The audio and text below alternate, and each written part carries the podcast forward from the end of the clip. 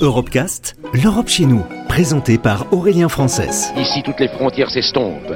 Ici, tous les pays épris de justice et de liberté deviennent un seul et même pays, le pays des hommes. Sur Euradio. Les premiers Européens chasseurs-cueilleurs étaient régulièrement contraints de se déplacer pour trouver du gibier et des plantes comestibles. Mais l'artificialisation de la nourriture et l'arrivée de l'élevage au néolithique eh bien, ont sédentarisé les hommes. Jean Guilaine est archéologue, grand spécialiste du néolithique. Au néolithique, l'homme continue de manger des végétaux et de manger de la viande, sauf que, à la différence du paléolithique, c'est lui-même qui produit cette alimentation. C'est-à-dire qu'au lieu de, euh, de se nourrir de plantes sauvages, il plante les céréales, n'est-ce pas, ou les légumineuses, il les récolte, autrement dit, il artificialise la nature. Il, euh, mange essentiellement une nourriture végétale qu'il a pu produire lui-même. Et il en est de même des animaux.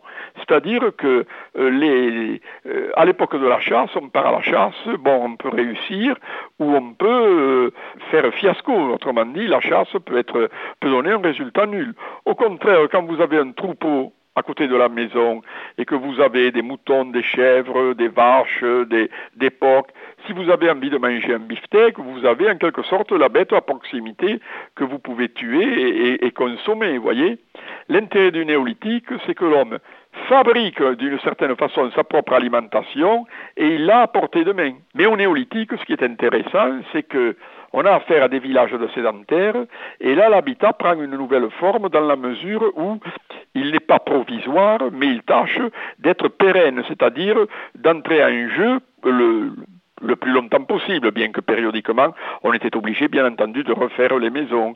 Alors on utilise le bois, pour faire les charpentes, les, poutres, n'est-ce pas, les, chevrons, et puis on utilise soit de la pierre, soit souvent au départ simplement de la terre, c'est-à-dire que les murs de ces maisons sont faits avec des, poteaux de bois, avec un système d'entrelacs de branchage, et puis on plaque dessus de la terre, du torchis que l'on crépit ensuite. En fait, il faut voir que la, néolithisation, c'est-à-dire le fait de domestiquer les plantes, domestiquer les animaux et de s'installer de façon pérenne dans des villages, euh, euh, c'est un mécanisme qui est apparu dans les zones où se trouvaient des espèces végétales, des céréales, des légumineuses, ou des espèces animales, euh, le, sanglier, la chèvre sauvage, le, mouflon, c'est-à-dire le mouton sauvage, le roc, se trouvaient dans des endroits où potentiellement ils existaient et où on pouvait les domestiquer. Donc, en ce qui concerne l'Europe, le noyau fondateur, si vous voulez, de ces premières civilisations paysannes se trouve au Proche-Orient. Et à partir du Proche-Orient, euh, peut-être un peu comme au temps paléolithique, on a assisté progressivement à une diffusion de ces premiers paysans qui s'étaient installés dans des villages au Proche-Orient, qui avaient en quelque sorte domestiqué les plantes, domestiqué les animaux. On assiste à une diffusion de ces premiers paysans, à la fois vers l'Europe, mais aussi également vers l'Est, ils arrivent pratiquement jusqu'à l'Indus, mais également aussi vers le nord de l'Afrique. Vous voyez, il y a une diffusion qui se produit. Alors en Europe, elle se produit à la fois par voie maritime, à travers la Méditerranée, mais elle se produit aussi à travers l'Europe tempérée, à travers le bassin du Danube.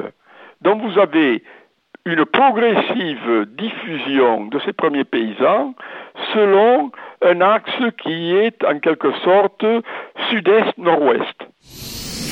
Retrouvez l'intégralité des Europecast sur euradio.fr.